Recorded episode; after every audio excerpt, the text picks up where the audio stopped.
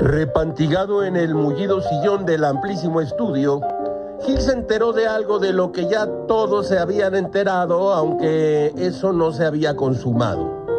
Con 242 votos a favor, 178 en contra y 7 abstenciones, diputados de Morena, PES y Verde avalaron en lo general la extinción de 109 fondos y fideicomisos. Como unos magos previsibles, estos legisladores desaparecieron fondos y fideicomisos. Los votos en contra fueron emitidos por los legisladores del PAN, del PRI, del Movimiento Ciudadano, del PRD y del PT, pero no les alcanzaron para detener la máquina demoledora de Morena y sus satélites. Ahora mal sin bien. Sonajas y chupones para todos y todas y todes. A través de la cuenta de Twitter de Morena, los diputados expresaron, los apoyos, dijeron ellos, no se eliminan, se administrarán mejor. Con 242 votos aprobamos en lo general que no haya más fideicomisos. Ajá, muy bien.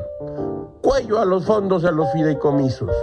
La lógica presidencial no deja de fascinar a Gilgamesh.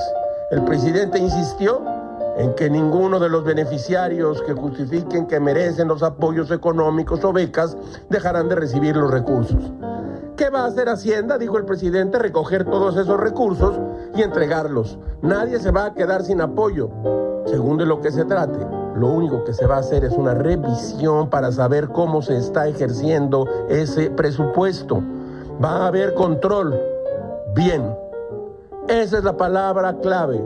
Control presupuestal. Control.